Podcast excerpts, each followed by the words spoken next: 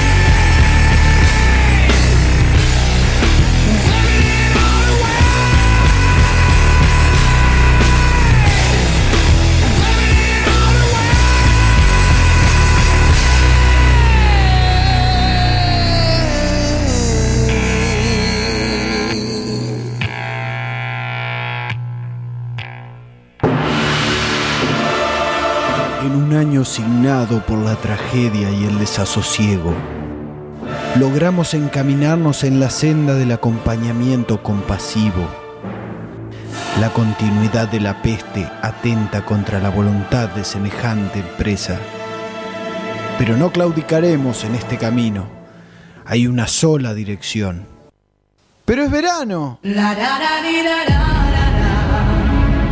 Demasiado tarde para correr. Todos los jueves de 18 a 19.30 por la Forti 106.9.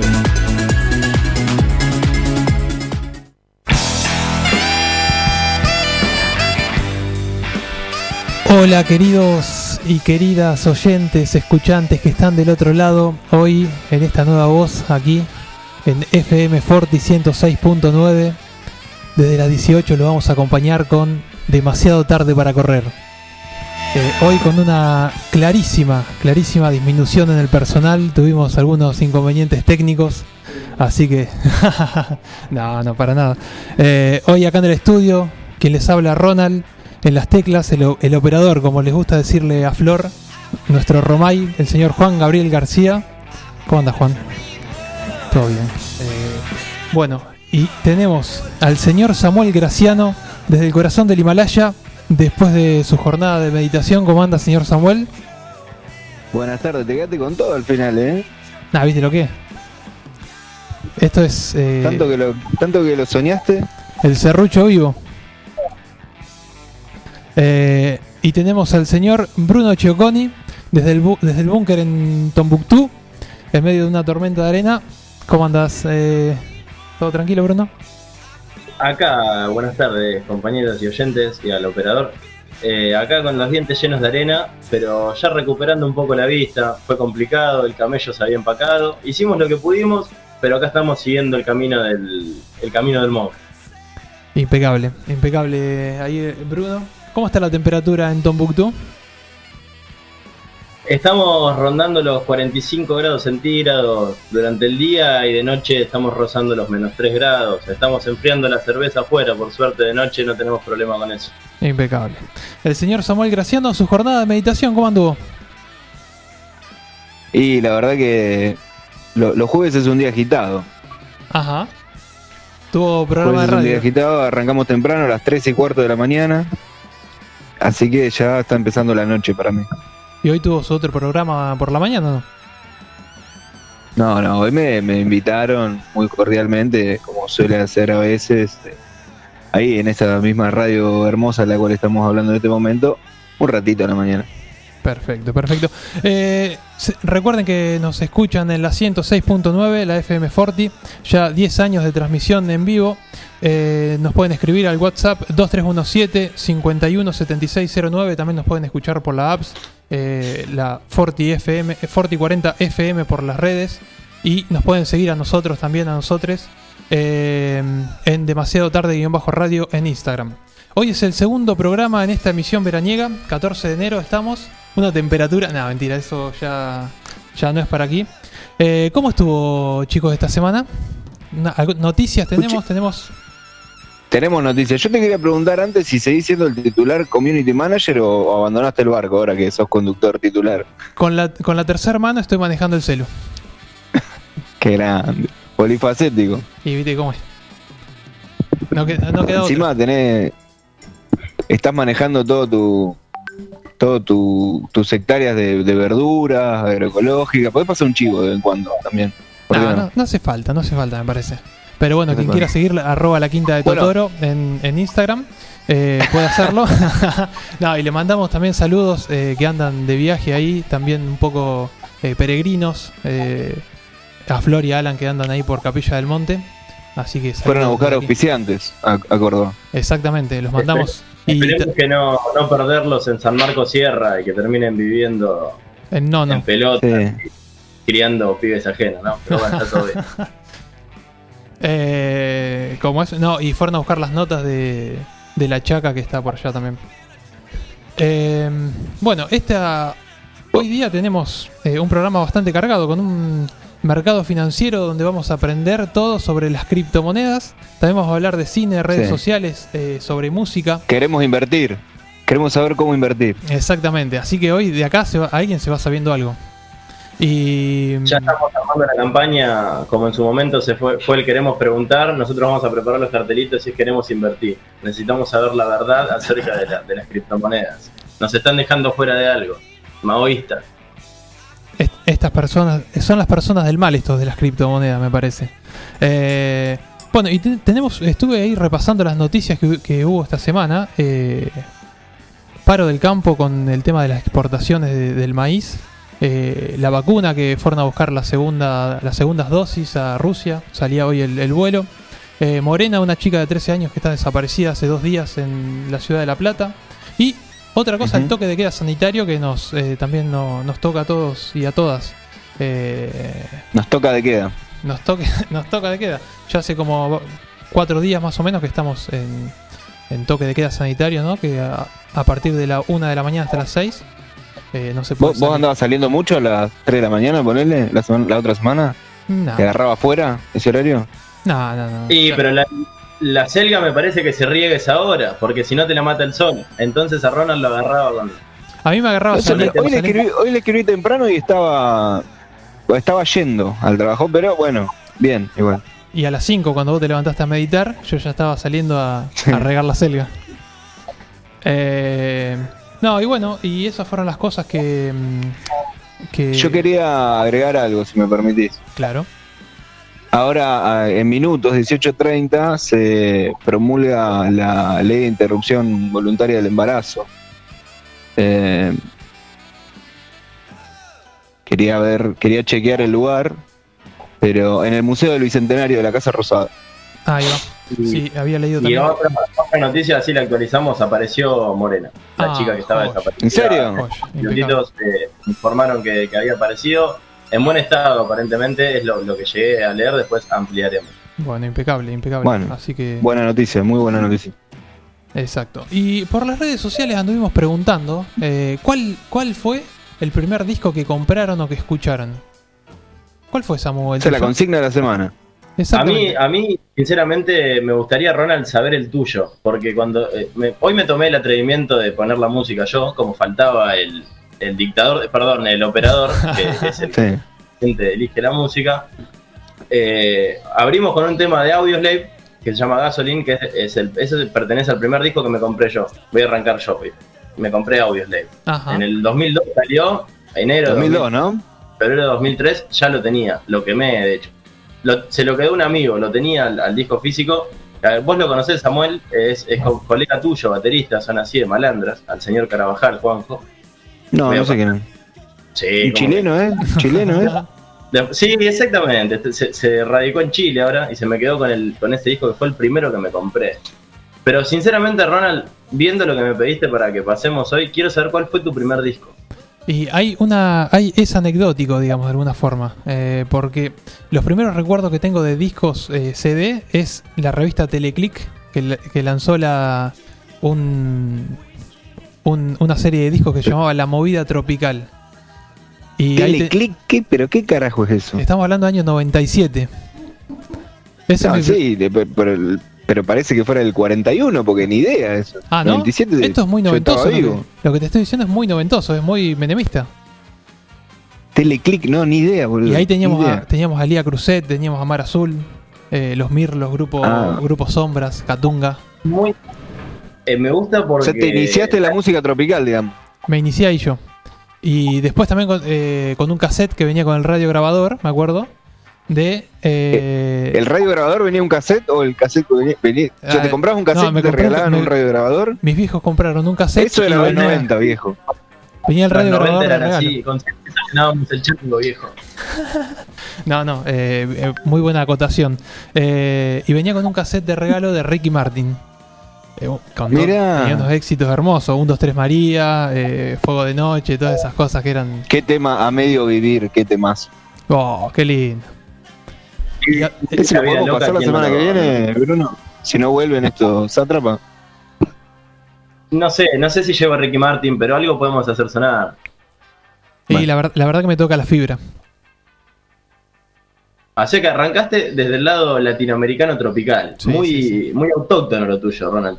Sí, sí, y, y es- se disipó durante el resto de los años por, por el mismo lado. No por lo tropical, pero sí por latinoamericano y nacional.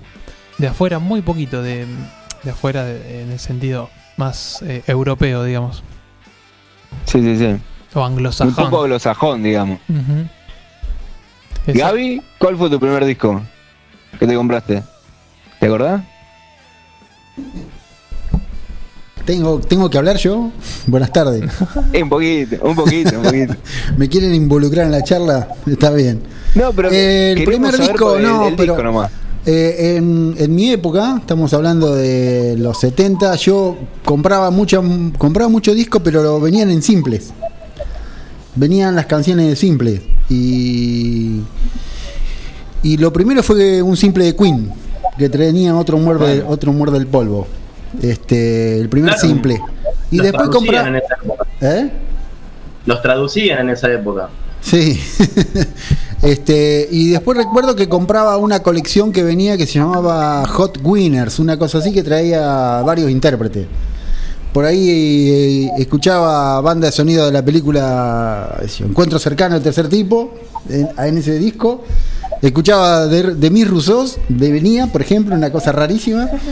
Este, y escuchaba Rad Stewart. O sea, era una mezcla de cosas que venía ahí y bueno, se escuchaba. hermoso. Se escuchaba todo eso, no, no había mucho tampoco, ¿no? No, no había muchos sellos discográficos que. No, arrancaste con Queen, arrancaste bien arriba. Bien. Sí, sí, sí. Y bueno, aparte de chico también escuchaba mucha música. Mi- mi- mi- mis padres, mi, mi mamá es profesora de música. Siempre fue mucho de escuchar mucha música clásica y esas cosas. Y a mi papá le gustaba mucho la música mexicana. Escuchaba a Cés Mejía, escuchaba. Uy, qué lindo. Escuchaba el negrete, o sea, y todo, todo. Tengo un combo bastante importante de influencia. Mirá vos. Eh, bueno, chicos, eh, si les parece, me- podríamos ir a un, a un pequeño corte y Para vamos. que. No, pero lo vamos a dejar para el, para el último bloque. Porque Samuel me gusta que, que se tiene algo guardado ahí que me lo dijo fuera de, fuera de, de micrófono. Si les parece, vamos a un corte y vamos a No escuchar sé. un temita. Usted, el conductor, haga lo que quiera. Vamos a escuchar un temita que va a sonar a partir de este momento.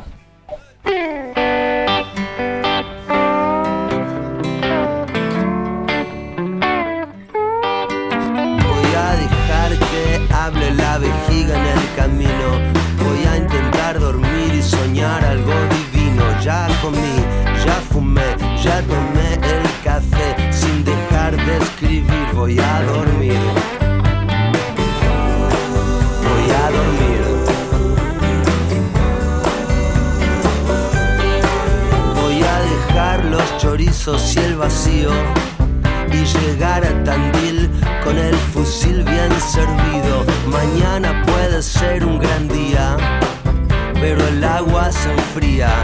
Voy a dormir. Voy a dormir. Tengo dos mates, uno dulce y otro amargo. Se hace largo el camino a Tandil. Te veo en el de polo con mi petizo Bartolo. Quiero verte el cuadril, voy a dormir. Bajo la luna de perfil, voy a dormir. Yo quería dormir, no quería soñar. Me despierto doliéndome en el paladar. Será la espina que me dejó la mejor mina. Será que tengo demasiado para dar.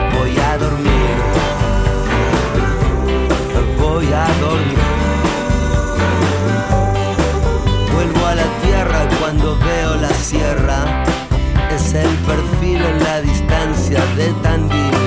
Campesina, que lejos estaba la estancia. Mejor te espero en el Hotel Plaza Francia para dormir.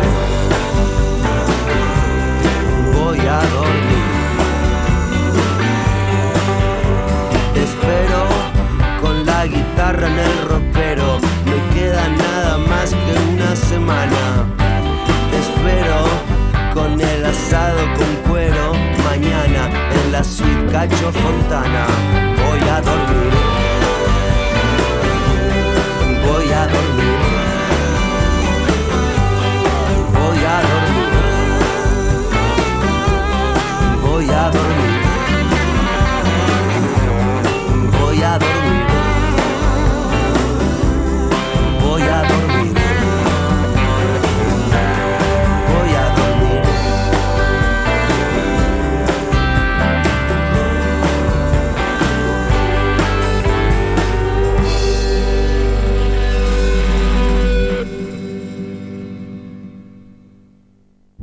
Búscanos en Facebook Forti40FM.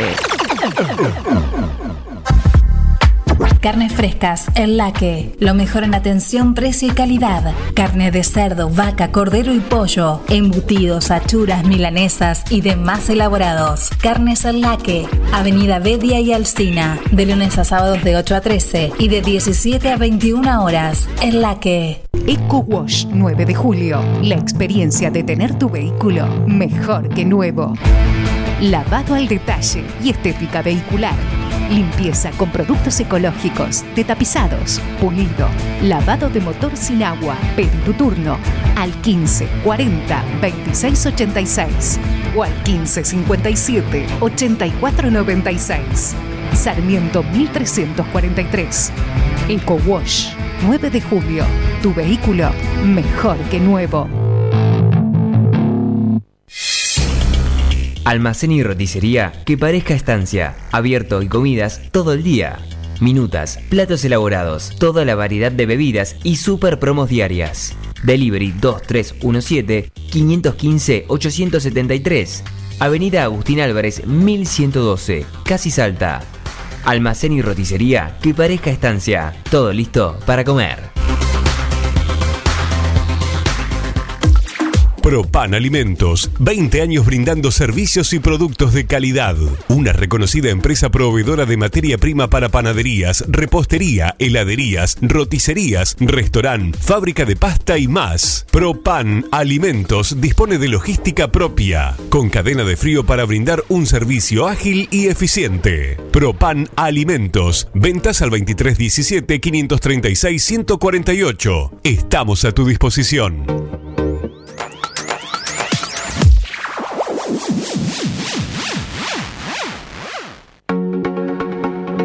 LN, un lugar especial para encontrar lo que siempre buscas. LN te ofrece todo para la mujer y el hombre, sin olvidarnos de los más chicos. Accesorios, regalería y las mejores marcas en la ropa que siempre te gustó tener. Seguinos en nuestras redes sociales y elegí lo que más te gusta.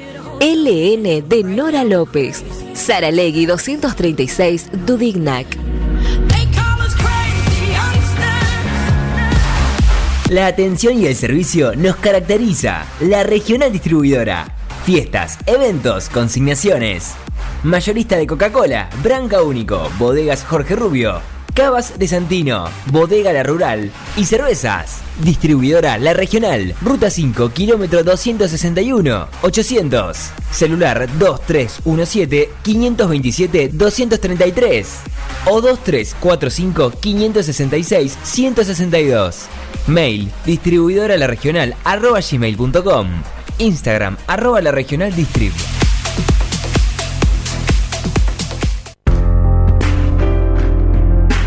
Tone, vinos seleccionados. Una amplia variedad de vinos directos de su bodega de origen.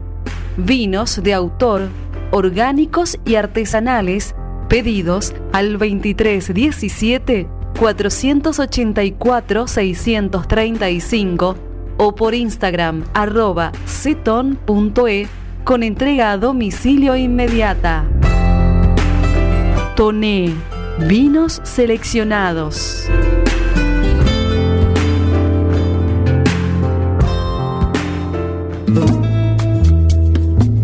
Multiversidad de la tierra, variedad de productos de la autogestión y la agroecología. Cocinería integral, panificados, sándwich vegetarianos e integrales, untables vegetales, feria de verduras y plantines, libros libres y ropa inclusiva, talleres con medidas de protección, porque la autogestión es una forma de vida. Estamos en Freire 1124, Multiversidad de la Tierra.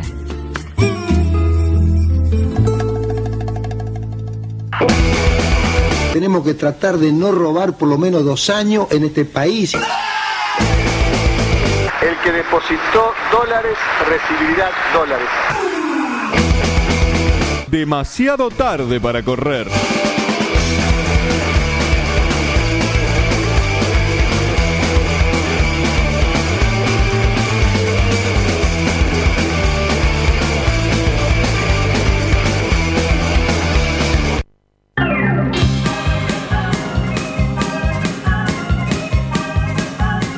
Bueno, volvimos en este segundo bloque de demasiado tarde para correr. Eh, ahí me levanta la mano el señor Samuel que está... No, que antes de la tanda habíamos escuchado Voy a dormir de- del amigo Andrés Calamaro, porque era mi disco elegido como, como primer compra, que era la consigna por la cual habíamos empezado el programa, que Ronald me censuró en este afán de, del vértigo que le provoca la conducción de la radio. Así que voy a hacer un descargo y voy a, si, si me lo permite, brevemente hacer mi, mi parte. Está Bruno, perdón, sí. No, no. Yo lo, pensé que lo de Ronald era era una cuestión de que no le gusta Calamaro y no quería que lo nombren, qué sé yo, que pensé que venía, o sea, capaz hay algo con censura. vos. No sé. Ronald, ¿querés contar algo al aire? Utilicemos el aire. No, no, si quieren después eh, vamos a generar una, Claro. Una, una carta y dejan ahí en el, en el libro de quejas el- todo lo que tengan Un para libro de decir. quejas, un libro de quejas. no, no, no, yo, quería, eh, yo quería con- quería contar brevemente que me había comprado un cassette. eh, es una anécdota eh, un poco graciosa. Eh, me compré en un, eh, no voy a decir el nombre, pero local hegemónico de, de venta de discos hace unos 20 años, estoy hablando del año 2000. Y, y ¿Del me a año comprar un 2010? cassette. Yo me quería comprar un cassette honesti- ¿Cómo? del año 2010. No, bueno, eh, sí, bueno, más, eh. Eh, no se puede decir la marca porque no tenemos canje. Bueno, eh, me fui a comprar el cassette y yo, eh, un niño de 10, 11 años, no sabía que eran dos discos, que eran dos, dos lados, digamos. me vendieron. En ese momento se ve que el hombre tenía grabado a mano el B, ¿viste? Y me vendió el cassette y me acuerdo que le salió 10 pesos. Así que para ese momento me parece una fortuna, año 2000. Así que yo estuve como un año y medio escuchando el lado B de, de Honestidad Brutal y me enteré a- al tiempo que existía un lado A. Bueno, en ese lado B estaba este hermoso tema que acabamos de escuchar, que aprovechando que no está Alan Gustavo, que es un archienemigo de Calamaro y un, un- un cazador de, de cantautores que no le gustan a él, bueno, me tomé el atrevimiento. En buena hora. Pero, eh, ¿cómo es? No, no, igual eh, yo hice- lo hice a propósito para, para que la anécdota tome cierta, cierta tendencia, cierta eh, como elevación ahora al principio del bloque. Eh, estaba todo eh, fríamente calculado.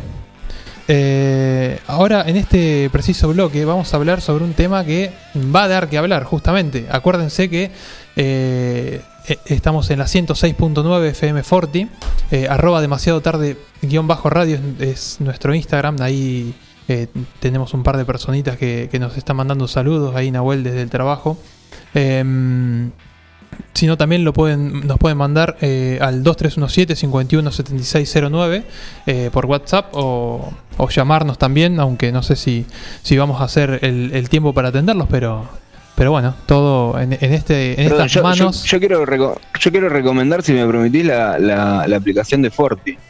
Exactamente. En cualquier eh, sitio del globo pueden escuchar eh, en un nivel de calidad altísimo eh, el programa en vivo. Para quien no, no tiene una radio analógica ni quiere con- meterse en la, en la web, está la aplicación disponible. Perfecto, desde acuérdense, desde su Play Store entran y eh, se descargan la app de la Forti. Eh, hoy vamos a hablar, o sea, hicimos un trabajo de equipo en la semana eh, que fue terrorífico. Hicimos un viaje a la ciudad de las Diagonales, a las humedales, a, la- a las humedades platenses, a la cuna de los, de los masones, para hablar con un amigo sobre criptomonedas. El señor Lautaro Martín, que nos decía algunas cositas como por ejemplo esta que va que va a mandar Gabriel en este preciso instante.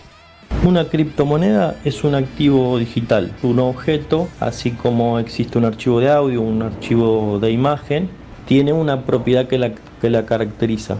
Esa propiedad, entre otras, es que no puede replicarse a sí misma. Esa es una propiedad fundamental. Este, porque si se pudiera replicar, dejaría de tener el valor, un valor como moneda.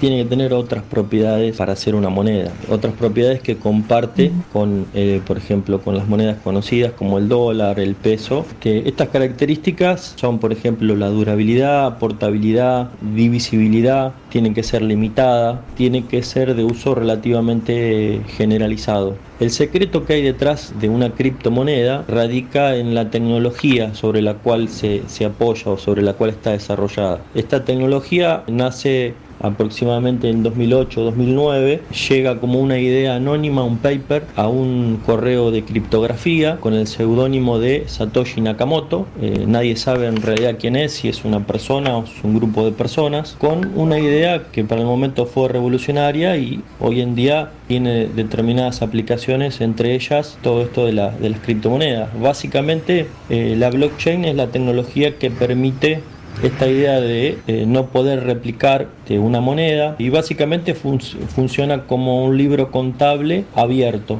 para que todo el mundo pueda observar en tiempo real qué es lo que está pasando con cada una de las monedas que existen en el mundo. Es totalmente transparente y una cuestión importante es que es descentralizado. Y esa por ahí quizás es una de las ventajas que tienen, por ejemplo, el Bitcoin con respecto a las monedas fiduciarias. El Bitcoin tiene una, una emisión que ya está programada desde su origen, desde su desarrollo, y permite que su emisión vaya decreciendo con el paso del tiempo.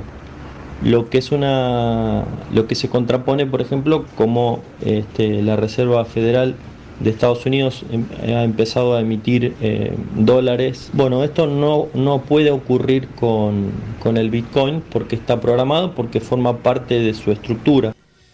Bueno, ahí estábamos escuchando a Lautaro Martín, eh, nuestro querido oyente y ahora también participante de este programa, como que nos estuvo contando un poquito sobre qué son las criptomonedas, esta, esta moneda que eh, de carácter virtual que tiene un peso, parece hoy en día, bastante importante en los mercados internacionales y en el en, el, en los mercados financieros. Eh, ¿Qué tema, no? Esto de, la, de las monedas virtuales, Samuel. Muy capo el, amigo suyo, ¿eh? Muy didáctico aparte. Estaba viendo la, estaba viendo la cotización del Bitcoin en este momento. Eh, sí, han, eh, no sé si, si Lautaro después no, nos eh, iba a comentar. Es, es, infartante, te digo esto, ¿eh? Día a día cambia. Cambia mucho, ¿no? Es, eh, tiene una... Porque... No sé si algún oyente tendrá Bitcoin, pero hoy está, mira, un Bitcoin vale 38.415 dólares. Es una monedita, ¿no? Y sí, y el 12 de enero estaba en 34.000. O sea que sube más infartante. sube más el Bitcoin que la soja. Una cosa de loco. El, el 14 de diciembre estaba en 19.272. Bueno, un poco, no sé si este audio iba porque fue una entrevista bastante extensa eh, no sé si en el próximo audio que vamos a escuchar lo dice, pero eh, nos cuenta eh, que alcanzó, creo que su pico histórico el 8 de enero. Por eso también fue bastante, fue una noticia bastante difundida el precio del Bitcoin en estos días. Sí, sí. ahí vamos a escuchar el, otro audio de Lautaro Martín que, bueno, nos va a contar un poco eso que, dice Samuel y Cómo funciona, ¿no? Exactamente, cómo va a funcionar el, los Bitcoin y las criptomonedas. Para que el Bitcoin tenga vida, por dicho, para que la blockchain o cadena de bloques, que es la tecnología que está detrás de Bitcoin, esté en pleno funcionamiento, asegure las transacciones que se realizan en tiempo real, es necesario la existencia de equipos informáticos que estén procesando toda esa información, todas esas solicitudes. Estos equipos informáticos se denominan mineros en analogía con la minería tradicional y reciben una recompensa en Bitcoin cada vez que aseguran una transacción. En un principio los mineros eran simples equipos hogareños, computadoras personales que hacían este trabajo y recibían una recompensa. En ese momento el Bitcoin valía muchísimo menos de lo que vale hoy y la dificultad para realizar ese minado era mucho, mucho menor. En la actualidad eh, la dificultad se ha incrementado debido a la propia programación de la blockchain de de Bitcoin. Es mucho más complicado extraer un Bitcoin de la red, por lo tanto los equipos informáticos que se necesitan son mucho más potentes para realizar estas operaciones. En la programación de Bitcoin ya está escrito cómo cómo se va a ir reproduciendo el Bitcoin de acá hasta que se mine el último Bitcoin. Eso ya está programado. En un principio, por cada bloque que se minaba, la recompensa era de 50 Bitcoin. Como ese bloque era minado por el conjunto de los mineros, se reparte entre todos proporcional al trabajo que cada uno aporta. Con el tiempo eso se fue reduciendo a la mitad. En un principio era 50 por bloque, eh, después era 25. Hace poquitito se redujo nuevamente a la mitad está alrededor de 6 y pico de Bitcoin por cada bloque minado y así va, a ir ocurriendo cada aproximadamente 4, años. Ese fenómeno se llama halving, la reducción de la, de la recompensa. Luego de un halving viene una gran alza en el precio y el tema de la reducción del valor de cada bloque eh, también está programado para que la cantidad de Bitcoin disponibles sea cada, eh, sea cada vez menos. Se va limitando la cantidad de Bitcoin disponibles. Eso es lo que le da propiedades deflacionarias al Bitcoin. Es decir, que cada vez, si bien aumenta la cantidad de Bitcoin que hay en el mundo, pero aumenta cada vez en menor medida y se sabe que va a llegar un, un punto en el que ya no va a haber más Bitcoin nuevos. Para muchos el nacimiento del Bitcoin en 2008-2009 no fue casual, era el estallido de una crisis económica muy fuerte. Eh, había quebrado la financiera Lehman Brothers, lo que aceleraba y profundizaba la crisis social y económica en todo el mundo. Por lo tanto, muchos especulan con que el surgimiento de Bitcoin de alguna manera surge en ese momento para empezar a reemplazar el sistema de dinero tradicional. Bueno, ahí escuchábamos a Lautaro Martín eh, que nos contaba cómo funcionan los bitcoins. Sí, Sam. No, me pareció muy interesante esto que dijo al final, eh, que el surgimiento de, los bitcoins o de las criptomonedas, bueno, de bitcoin a, la, cabeza surge en el 2008, que es en el momento en el que se da el crack financiero, ¿no? La, la crisis financiera global. O sea, que, que, tiene sentido como, como hipótesis, digamos, lo que, lo que establece que es un, nuevo patrón, digamos, de, de, cambio. Sí, sí, totalmente. Eh, y también el método, cómo se va como eh, diluyendo la moneda, cómo se va, cómo va bajando el precio de esa, de esa moneda. está, está, contemplado ya, eso es, muy loco, ¿no? Ya, ya, está establecido. Yo pensé que ya había un número determinado de, de bitcoins y que no se podían crear más. Bueno, a partir de estos audios entendí que que se, por ahora se siguen eh, produciendo, fabricando, no sé cómo decirlo. Sí, sí. Pero, pero está contemplada la, digamos, la, la cantidad, ¿no? Que, que, se van creando en función de la, de la existente y la demanda. Claro, claro. Y nos decía también eh, Lautaro en, en, uno de los audios que me parece que no entró acá, y es que... Mm, eh, uy, se me fue lo que te estaba diciendo, Samu. Pero que... Mm, eh, uh, me, hace acordar. ¿Sabes a qué, lo, que, ¿sabes a qué me hace acordar esto? Ah, cuando estaba rendiendo un final y me olvidaba. Justito. No, sí, decime ¿Justo ahí te olvidaba? Justo ahí, cuando estaba. en ese momento te olvidaba. che, eh, no, es, es, muy difícil de entender en, términos técnicos cómo, cómo, es la formación, ¿no? Pero para a la gente lo que más le puede llegar a interesar es una cuestión comercial o de, algo que es intangible, algo que no se puede a, priori eh, ni siquiera considerar cómo es la configuración. Bueno, una aproximación tuvimos con esto, ¿no? Porque en términos técnicos, insisto, es difícil entender cómo opera eh, esto, cómo se minan los, los bitcoins y todo, todo este funcionamiento. Bruno, no sé si quería decir algo vos. ¿Estás conectado?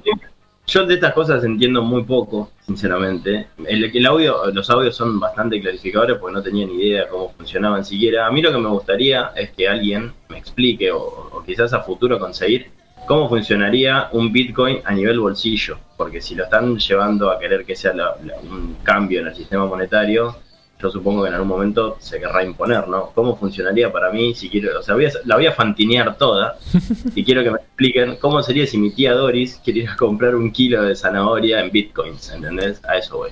Claro, Lautaro, ahí el otro día... ¿Vos, tenés una tía llamada Doris, en serio? Dos. Mirá vos. qué, pero qué, qué casualidad. Sí, Eh, no, no. Lautaro el otro día no- nos comentaba, ahí en uno de los audios también que nos envió, que la primera compra de, bit, de- con Bitcoin se hizo una pizza eh, a un precio eh, exorbitante, o no sé cómo se dice bien la palabra, pero exorbitante, eh, a 9000 Bitcoin se compró la, la pizza y Sí, la- una pizza que vale millones de dólares hoy en día. hoy en día es una pizza de millones de pesos. Eh, y bueno, y también nos decía Sí, que yo- para comprar se puede comprar eh, con una billetera virtual y ahí se, se, se- se puede comprar directamente o si no hay que tener computadoras e ir programando y demás cosas más complejas. Repo- respondiendo sin mucha seguridad a lo que acaba de decir Bruno, eh, está bien, digo que, que se utiliza más en términos especulativo o de ahorro, pero como, como dice en el audio también, eh, se, se realizan transacciones todo el tiempo con bitcoins y, y de hecho es, es un medio de pago. Digo, no, está bien lo que vos decís, en términos domésticos todavía no se puede ir a la verdulería, pero teniendo en cuenta que se puede usar Mercado Pago, digo, no entiendo cómo funcionaría, ¿no? Pero no debe, no debe ser muy, Mi pregunta fue una muy exageración. difícil implementarlo. Comprar una casa en bitcoins, hasta donde sé. Sí, sí, sí. Eh, sí, cosas tecnológicas generalmente también. Eh, y Lautaro nos decía y nos recomendaba que no compremos Bitcoin en este instante porque está como en, el precio más alto también. Y Bitcoin es eh, una, una sola criptomoneda. Hay millones, va, millones no, hay bastantes criptomonedas, entonces como que eh, Bitcoin por ahí es la más popular o la que más se sabe, pero hay, hay bastantes otras. Eh, bueno, eh, creo que vamos a ir a escuchar un poquito de música y, vamos a ir a, a la siguiente tanda publicitaria, si les parece.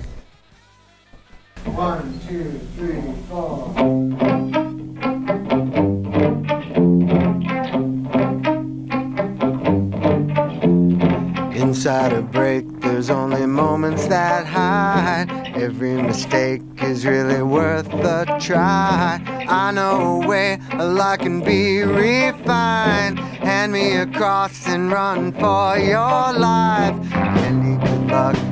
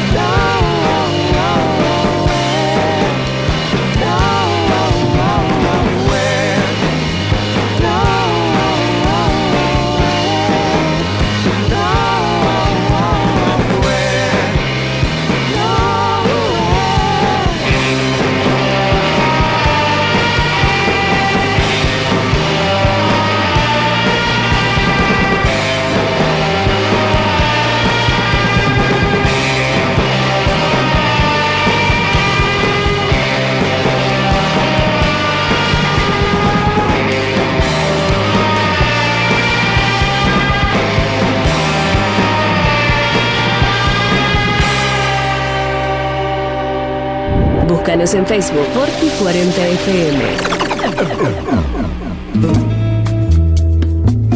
Multiversidad de la tierra, variedad de productos de la autogestión y la agroecología. Cocinería integral, panificados, sándwich vegetarianos e integrales, untables vegetales, feria de verduras y plantines, libros libres y ropa inclusiva, talleres con medidas de protección, porque la autogestión es una forma de vida. Estamos en Freire 1124, Multiversidad de la Tierra.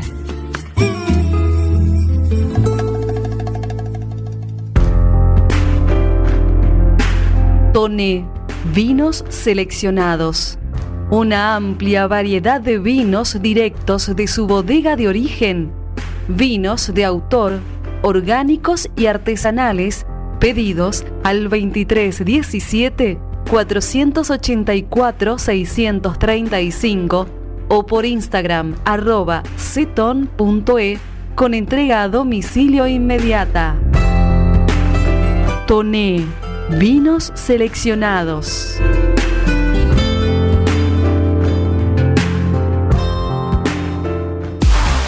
La atención y el servicio nos caracteriza. La regional distribuidora. Fiestas, eventos, consignaciones.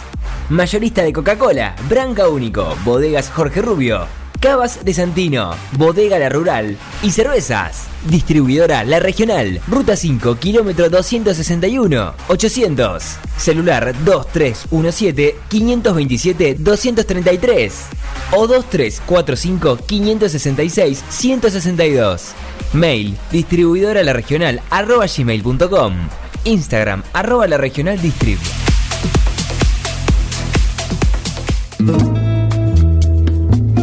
Multiversidad de la tierra, variedad de productos de la autogestión y la agroecología. Cocinería integral, panificados, sándwich vegetarianos e integrales, untables vegetales, feria de verduras y plantines, libros libres y ropa inclusiva, talleres con medidas de protección, porque la autogestión es una forma de vida. Estamos en Freire 1124, Multiversidad de la Tierra.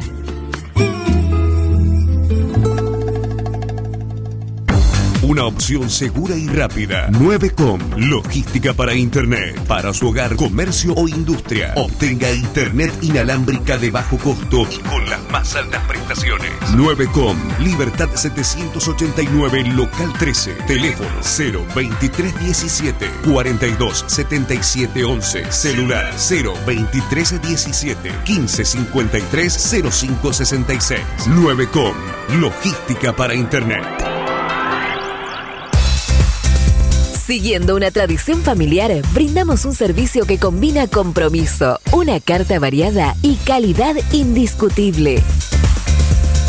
Caprice Catering, variados y exquisitos menúes pensados para todos los gustos. Eventos corporativos, bodas, cumpleaños, barra de tragos y todos los elementos para que solo te dediques a disfrutar.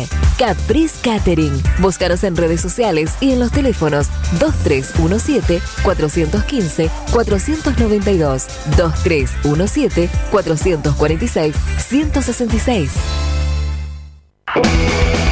Tenemos que tratar de no robar por lo menos dos años en este país. El que depositó dólares recibirá dólares. Demasiado tarde para correr.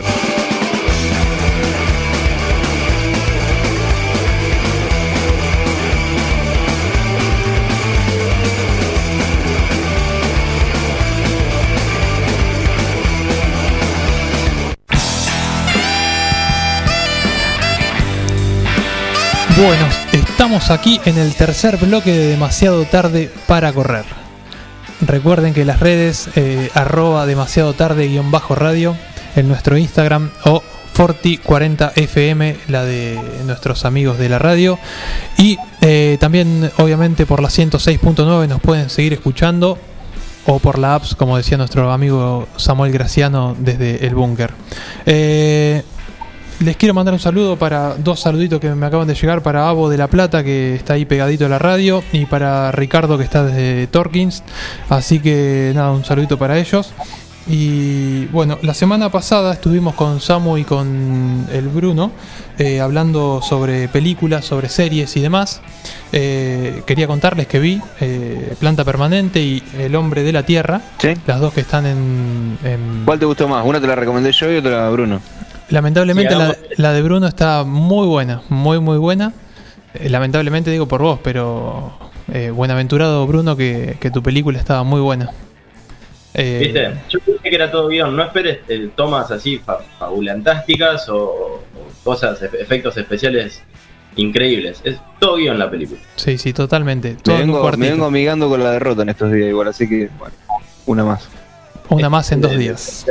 Eh, bueno, y hoy tenemos al señor Bruno Chioconi que nos va a hablar de otra cosa. Uy, qué lindo eso. Me parece que se ve en esa sección.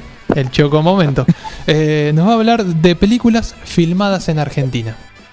Exactamente, salí un poco de la, de la música, que es lo que venía recomendando.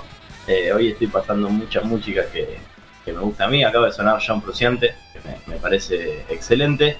Y saliendo de eso me voy a meter en el cine. Me puse a pensar, estuvimos charlando con Samuel en la semana. Se le había ocurrido hacer películas grabadas en Nueva York. Me pareció un poco lejano y estuvimos jodiendo un poco ahí con el cipallismo. Entonces dije, vamos a traerlo Poco más cipayo me dijiste. bueno, pero para joder, hay que vender. Decilo. Después de último tuvimos las capturas y hacemos como que nos peleamos, que llamen Ventura, Real y se arma todo un show ahí entre dos conductores. Y- Vos me bueno, estás es diciendo que se acaba de pelear Samuel Graciano con Bruno Chioconi. Claro, conocido productor radial 9 Juliense, con columnista, ¿viste? Se puede armar. Pero me, me dije, vamos a ver qué películas se filmaron acá en Argentina o tuvieron una aparición. Y vamos a empezar de la, de la más conocida, de las más conocidas a, a- Película de producciones extranjeras, ¿no? Exacto, pero producciones extranjeras que utilizaron Argentina como, como lugar para, para filmar o que se basaron en, en Argentina, supuestamente. Vamos a empezar con el yerro o el, error garrafal o uno de los errores garrafales que cometieron de tantos en la película X-Men First Class, que era la película esa que mostraba los orígenes de, los, de los X-Men. Y ahí lo, lo muestran a, a Fassbender, que hace de, Manet, de Magneto, siendo un judío en, en campo de concentración. Después se escapa y va a buscar judíos. Uno de los lugares a donde va a buscar judíos es Villa Gesell. Y aparece supuestamente Villa Gesell, pero tiene un lago y montañas. Y Villa Gesell no, no tiene lago y montañas. Lo que quisieron poner era Villa Langostura. El tema es que supuestamente dijeron que por una cuestión de pronunciación prefirieron poner Villa Gesell con la imagen. O sea, hubiese ido a Bariloche. Se sabe que los nazis estuvieron en Bariloche. De hecho, Prikve fue, fue intendente de Bariloche. O sea, estuvieron muy metidos ahí. Era cuestión de, de leer un poquito y darle, darle un poco de, Pero estaba filmado en, en Villa Langostura igual o no. Está filmado, la, la imagen es de Villa Langostura, Ah, no Villa Gesell. Eso le pusieron Villa Gesell. Mirá vos. Este, este es conocidísimo. Vamos a empezar con este porque es el más conocido. Después, otra película que hace poquito se filmó acá, que de hecho es muy conocida porque es la que le dio a, a DiCaprio su primer Oscar como de, en rol de protagonista, que es de Revenant, el, el renacido. Exacto. Eh, como no había nieve en, en- en el hemisferio norte, en Canadá, donde estaban filmando, y el, el director el director Iñárritu tenía esa, esa obsesión de filmar con luz natural y que el final, en el final de la película necesitaba mucha, mucha, mucha nieve. Se vinieron a Ushuaia a, a filmar. El tema es que estuvieron expuestos a un montón de quilombos, a, a menos 10 grados, menos 20 grados filmando, porque les digo, Iñárritu quería filmar sí o sí con luz natural. Otra de las cosas es que muchos eh, de, los, de los extras y de la, gente que habían contratado o terminó renunciando o los echaban porque estaban, como digo, a, condiciones laborales muy extremas. DiCaprio, que es eh, vegetariano hace mu- muchos años, tuvo que comer un hígado. Hay una escena, que no sé si se acuerdan, que hay un, un aborigen, o no me acuerdo qué era, o de qué, de qué tribu, mata un caballo, o, o hay unos lobos comiendo un caballo, este tipo los echa, y él se pone a comer un hígado de caballo, porque tiene hambre hace días que viene a la deriva en la, en la nieve. Podrían Y haber eso dado es hígado tofu. posta. No, no, eh, o sea, el director le, le dijo, le insistió, le insistió, el loco dijo, bueno, dale, ya fue, lo hago.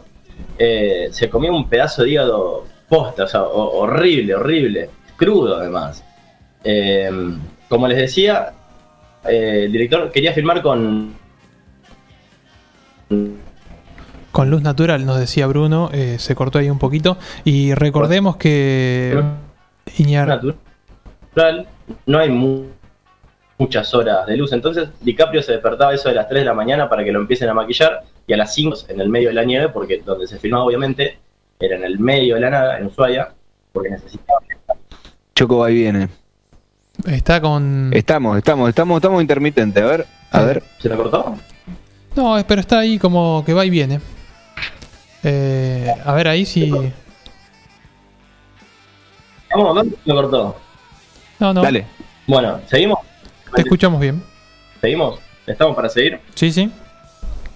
Estábamos con el renacido. ¿No? Bueno, seguimos con una que seguramente vieron, siete años en el Tíbet. En el- Nos quedamos en el Renacido, bueno, y DiCaprio tuvo que comer un hígado crudo, estuvieron expuestos a mucho frío y mucha de la gente la, la pasó bastante, bastante mal por estas condiciones a los que los expuso Iñárritu, que después se arrepintió un poco. Díganme si me están escuchando por las dudas, así cambio de película. Va perfecto. Sí, sí. Dale.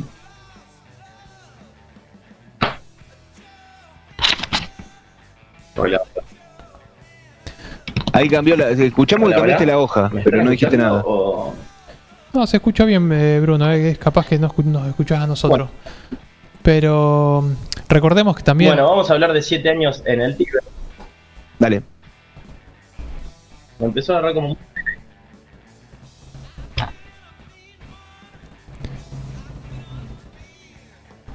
Bueno. No, no se va a escuchar ahí con Bruno. Recordemos que. Bueno, ahora probemos ahí. Ahora- ah, me parece ¿cómo que es cuando, cuando hablo yo, él, él, él puede hablar. No, tengo muchísimo. Ahí te paraste arriba de la mesa, ¿qué hiciste? Eh, bueno, eh, está con. hay un- unos problemas de internet eh, que va y viene generalmente. Pero recordemos que Iñarritu también firmó, filmó películas eh, lindas como Amores de Perro, Am- eh, Amores Perros o Birdman también. Amores perro. No sé si las has visto, Samu. Sí, sí, sí. Amores perros es un peliculón. No sé si no es la primera película que hizo Iñárritu. No, no, no está chequeado. No está Me parece, sí, sí, sí. Es eh, la primera que, que está presentada. Eh, Samu, ¿tenías alguna peli para hoy? ¿O te comprometo? Yo tengo, yo tengo para recomendar. No sé, podremos, si quieren, chequeamos otra vez, Bruno. No sé si, si salís, avísame. Yo tenía para. Hola, hola, a hola. ver, Hola. probemos una vez más, a ver, dale. Siete años en el Tíbet. No. No, no. Bueno, Está medio. no se va y viene. Bueno, no importa. Eh, Eh, yo puedo hacer unas recomendaciones porque la semana pasada me, me, me pega- Hola, hola, me- hola, me- hola. La semana pasada me pegaron un poco porque recomendé una película para de, de las cuales muchas estaban en torrent. ajá. Entonces me dijeron, eh, qué sé yo, qué te hace, que, de hecho le, le mando un saludo a mi amigo Michelle que nos debe, nos debe estar escuchando que me enseñó a usar torrent en la cuarentena, no es que yo sea un ah, ah, avisado sos, sos nuevo, digamos, del torrent. utilizado. Pero es Sí, complejo. sí, ¿no bueno, es? por eso estaba contento y lo quería, lo quería compartir. Entonces, busqué para esta semana una serie de películas que se pueden encontrar en plataformas, eh, digamos, de fácil acceso y gratis. Ajá. ¿eh? Qué lindo ahora, ¿eh? Y sí, y me, me aboqué, digamos, al cine nacional, que por ahí he visto más películas que de otros lados. Oh, Así que si encantó. al conductor titular le parece propicio, puedo hacer alguna aproximación Vamos a en este escuchar una, momento. una o dos mientras si esperamos que la mientras esperamos que la conexión de nuestro amigo eh, se incorpore. Cinear, tenés Cinear, Oh, plataforma lindo, que lindo. te pide una suscripción solamente. Sí, muy simple. Te llega el mail y password nada más. Te tenés que solamente te tenés que loguear y listo. ¿Y qué hay ahí? Eh, bueno, tenemos Sueño Florianópolis, no sé si la viste, No de la Ana. Katz, No la vi. la película del dos- 2018 de ser 2017-2018. ¿De qué trata? Eh, es una familia en, en la década de los 90, está ambientada en la década de los 90, que se va de vacaciones a Florianópolis. Eh, bueno, y suceden, suceden cosas. Es una comedia, una comedia entretenida. Eh, estaba pensando, eh, Mercedes Morán actúa, es la, es, la, es la protagonista. Después tenemos El gato desaparece, que es una película que a mí me gustó mucho, que es de Carlos Sorín, el director, Y realmente eh, está, está muy buena, y esa también está en Cinear. Y en Cinear a veces lo que pasa es que la saca, las vuelven a poner medio, medio raro el, el- el- el stock de películas que tienen. Pero estas dos, estas dos están. Sí, tiene gato desaparece una película del, del 2011. Exacto. Y Eh, es una película de, de suspenso, terror, ¿la viste esa? no, no, justo te iba a contar algo que no, no sé si sumaba o no, pero hace poquito en Cinear ahí eh, hubo un ciclo Sí. de cine eh, de cine coreano.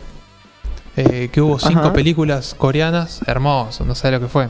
Había, estaba la del taxista, había, había vi dos de esas cinco, Ah, estaban muy bueno, buenas. esa no, no, no la vi, pero, pero está bastante difundida. Sé cuál estás diciendo, increíblemente, la del taxista. Eh, por la foto. Sí. Sí, por la foto. Que había un, un hombre y un taxi. Escúchame, esta, el gato, el gato desaparece, es Luis Luque el protagonista. Uy, qué lindo. Después, do- dos más de cinear. Los Paranoicos, que es una película muy popular que la, debe haber, la deben haber visto casi todo, pero por si algún distraído no la vio, una película del 2008 de Gabriel Medina Es la que está. con Daniel Hendler y Jasmine Stewart. eh, que hay un, una especie de, de gallego. No, nada que ver. Gallego. No, hay un. Daniel Hendler vive en un departamento que le presta un amigo que viene de viaje con Jasmine Stewart, que es la novia. Ajá. Eh, bueno, y es. Y bueno, la película. Pasan cosas, la película. La particularidad que tiene esta película, que Gabriel Medina te sonará por los simuladores. Claro. El personaje Martín Seyfried, ¿te acordás? Yo no sé si esto lo hablamos ya, pero bueno, lo digo otra vez. Eh, Gabriel Medina, el director de esa película, fue asistente de dirección de, de la primera película de, de Cifrón, que es El Fondo del Mar. Ajá. Y no sé si eran compañeros de facultad o eran amigos. o no, no sé cómo está la relación, pero son amigos. Y, y el nombre de Gabriel Medina, del personaje de Martín Seyfried, es justamente por, por, por este muchacho.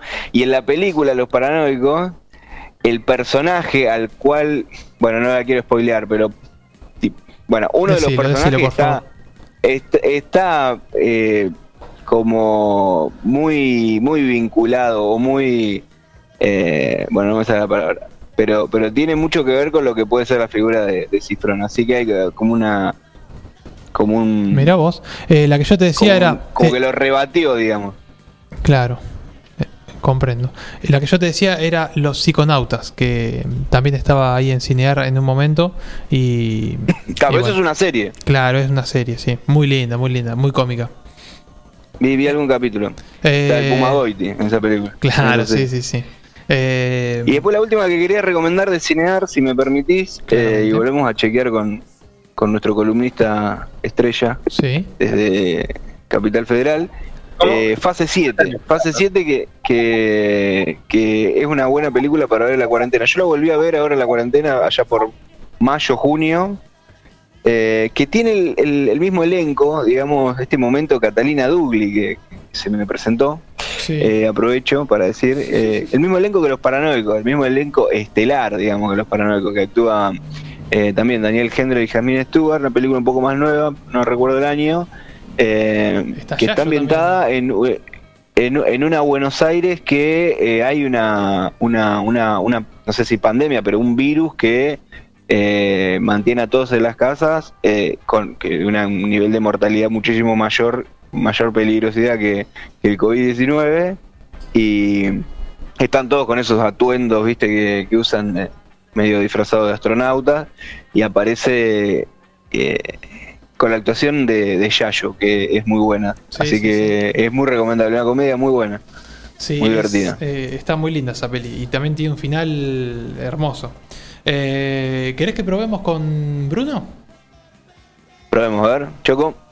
Compañeros, Ah, ¿están ahora ahí? sí. Ahora, ¿Ahora me están escuchando? impecable. Pero como si te tuvieran eh, arriba de mi hombro. No sé qué pasó. Hice- Tuve que un red pelote, tuve que cambiar el modem un par de veces. Y de hecho funcionaba bien, pero es la primera vez que me sucede esto. Y ya está, al tiempo de la, de la columna me lo recontra comí, me quedé justo en, en, en The Revenant. Pero continúa, continúa, ya que estamos. Bueno, ah, digo yo. Estoy- voy, con una más. Dale. ¿Cómo estamos, Ronald? Perfecto, Para perfecto. Hacemos una más y vamos con el eh, con el otro tema que, que viene, si quieren. Dale, vamos con. Había encontrado varias interesantes. De hecho, había encontrado una de 1927, que fue el, el primer registro que, que encontré. Ajá. Y hay algo con, con los gauchos. O sea, como nosotros debemos pensar que los gringos son todos cowboys, ellos. Se ve que el Martín Fierro pegó muchísimo porque hay una película de 1927 que se llama De Gaucho.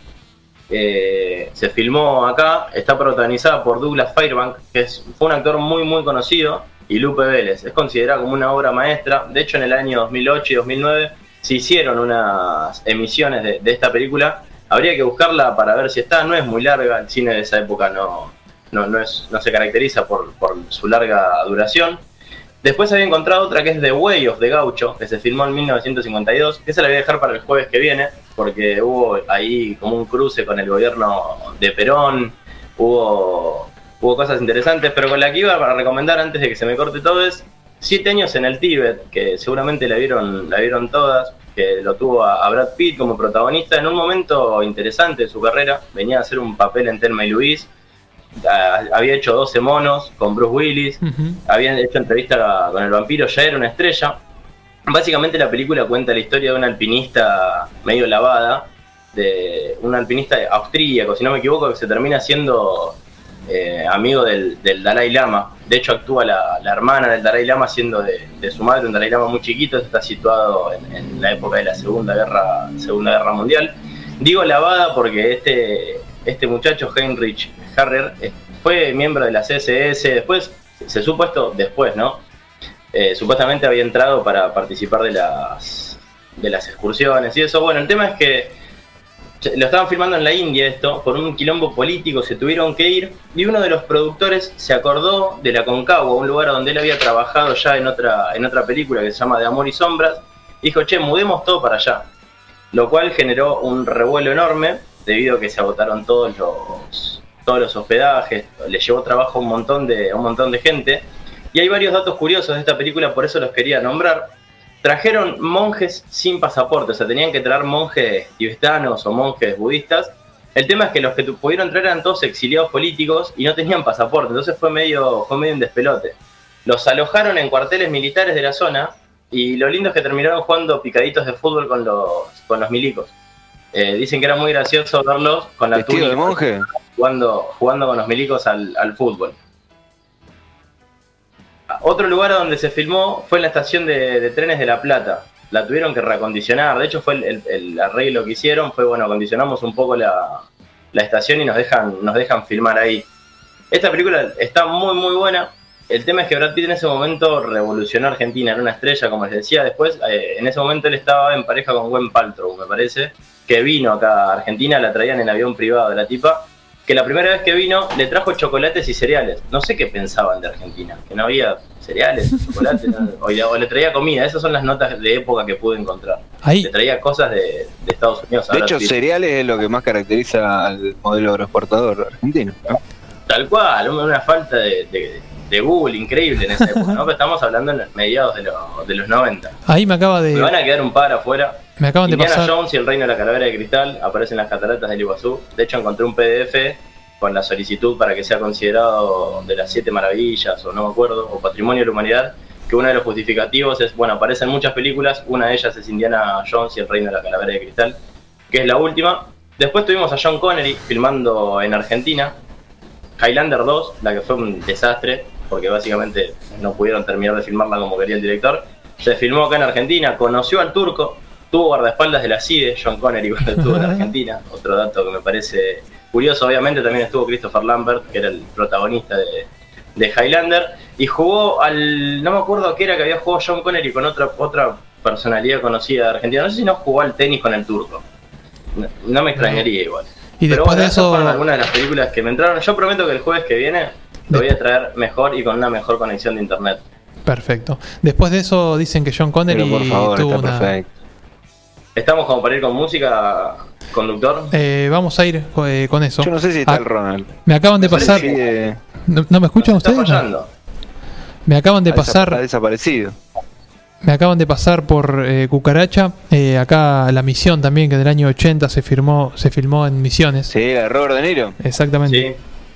Eh, bueno, y con ese datito de color nos vamos a ir eh, a una tanda comercial y a una música.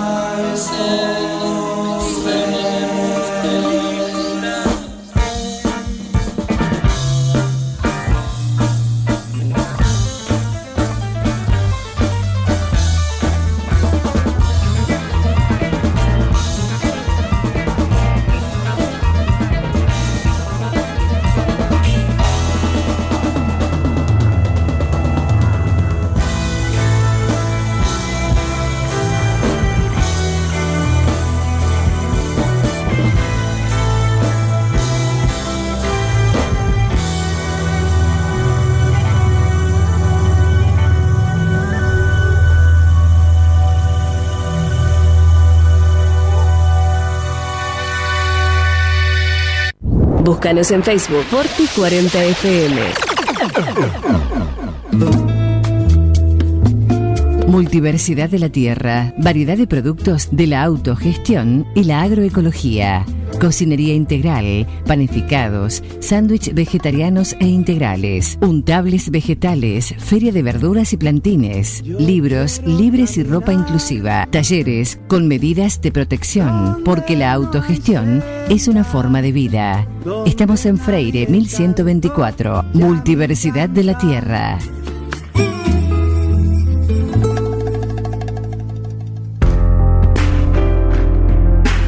Tone, vinos seleccionados. Una amplia variedad de vinos directos de su bodega de origen. Vinos de autor, orgánicos y artesanales, pedidos al 2317 484 635 o por Instagram arroba ceton.e con entrega a domicilio inmediata. Toné, vinos seleccionados.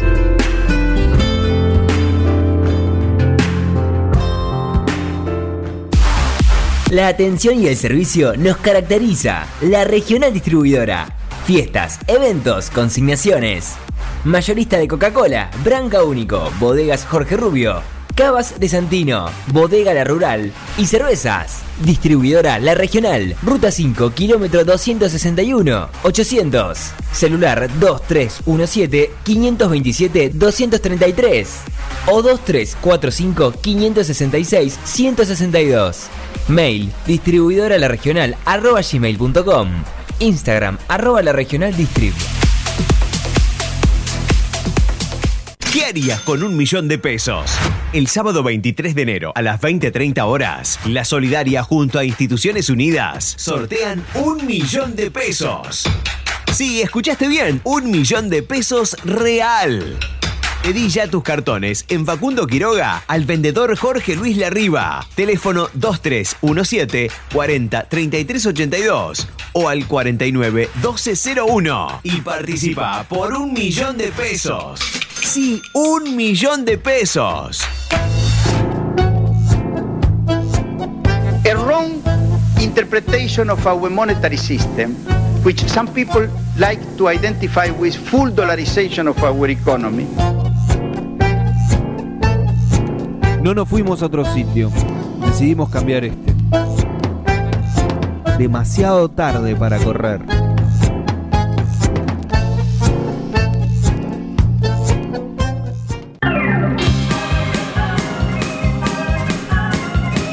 Estamos de vuelta en este, el último, el cuarto bloque. Ya son las eh, 10 y 19, 19 justito.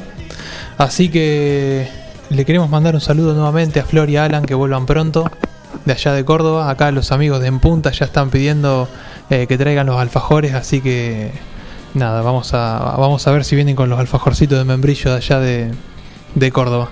Eh, Hablando, hablando de en punta, yo te quiero felicitar, Ronald, por cómo piloteaste este, este auto en el día de hoy. La verdad. no, sí, sin el ustedes esto Lu- no. Luis Hamilton de- del año. Sin ustedes esto no es posible, chicos. Lewis, ¿cómo se dice Hamilton? ¿Cómo se dice? Lewis, Luis. Bueno, no sé. Sí, acá Willy me dice que sí, que Luis. Eh, bueno, eh, en este último me colgué un cachito con. eh, no sé si está congelado Bruno o. No, Bueno, estoy, eh, estoy, no sé cómo me estarán escuchando ustedes. impecable. No sé si vieron en, en esta semana, esta última semana, eh, hubo novedades con el tema WhatsApp. No sé si les llegó la, la notificación ahí que tienen que aceptar o, o no usar nunca más WhatsApp. Yo no sé si ya me llegó y la acepté o no me llegó, porque capaz que acepté sin querer, no me acuerdo ahora. Eh, a la Como mayor- la mayoría de las cosas me entero por memes. Y bueno, primero vi los memes y después me llegó la actualización. Aunque ni la leí, sinceramente, me pareció algo más de, de las, todas las actualizaciones de WhatsApp que cada tanto hay que aceptar. Me mandó una cagada, Ronald, decime que no, por favor. Eh, no, no, literalmente no, pero casi que sí.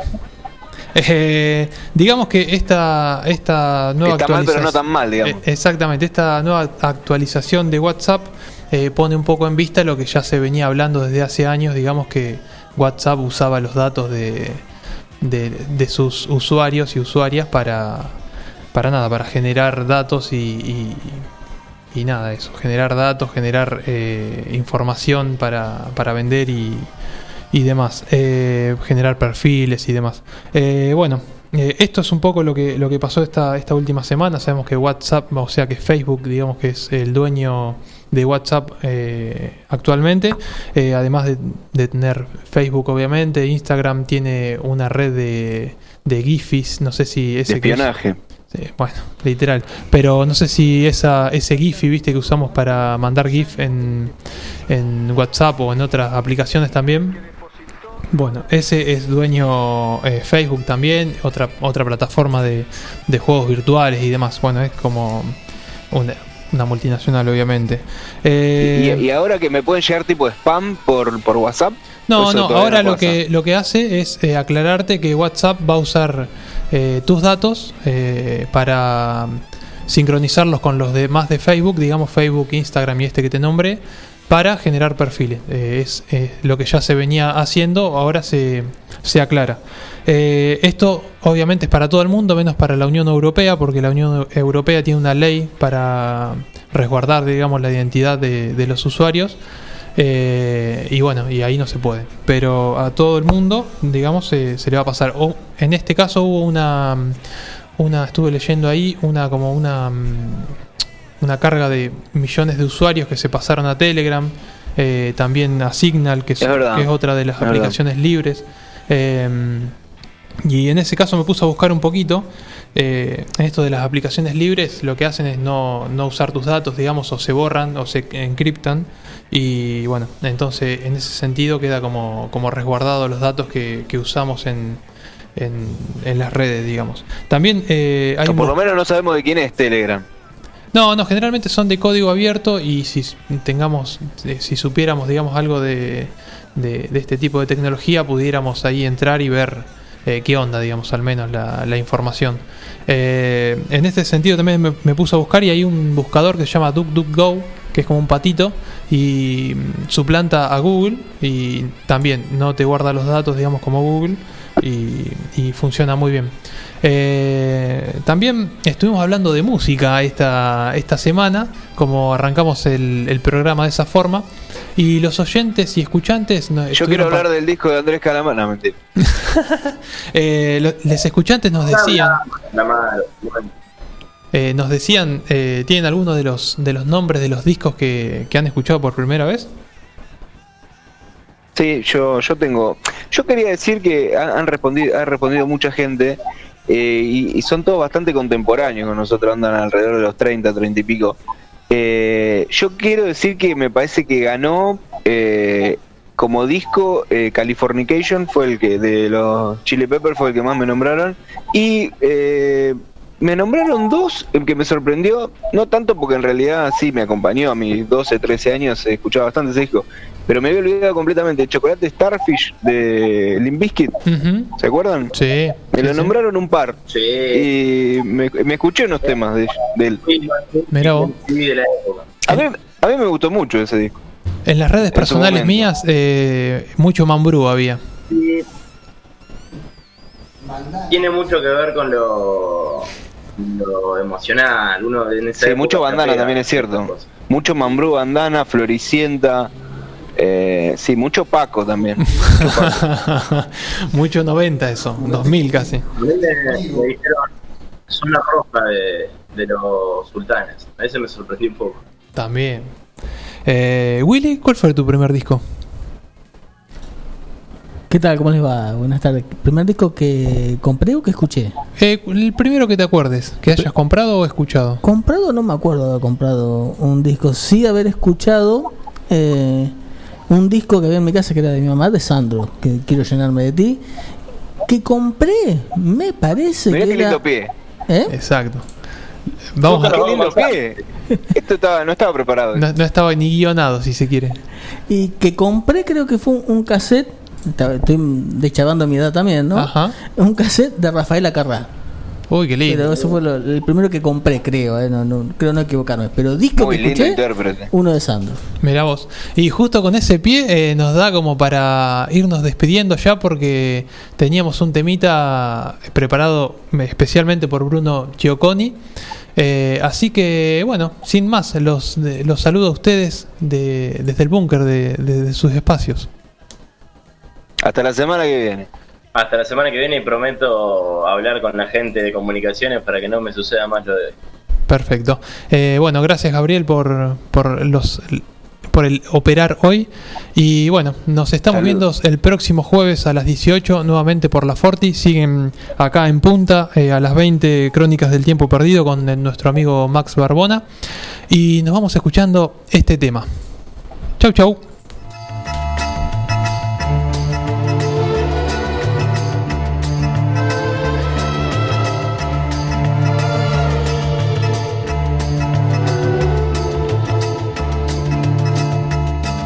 Trigal, donde mis manos se dilatan, se comprimen y arrebatan el color de tu trigal. Trigal, ay, trigal. Dame el trigal de tus amores para calmar viejos dolores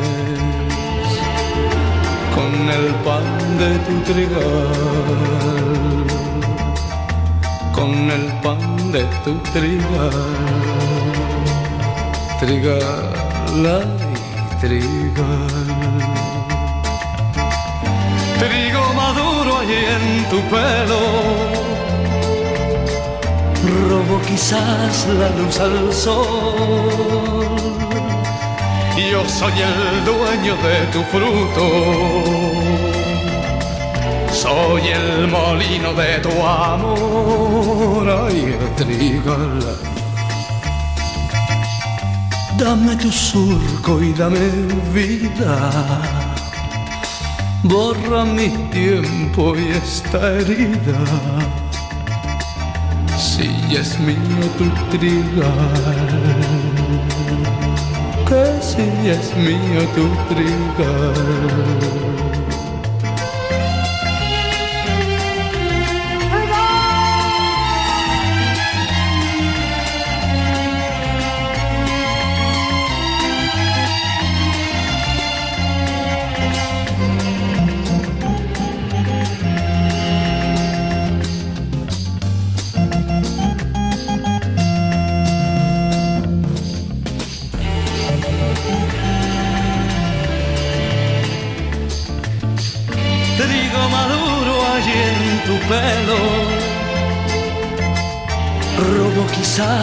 Luz al sol. Yo soy el dueño de tu fruto, soy el molino de tu amor.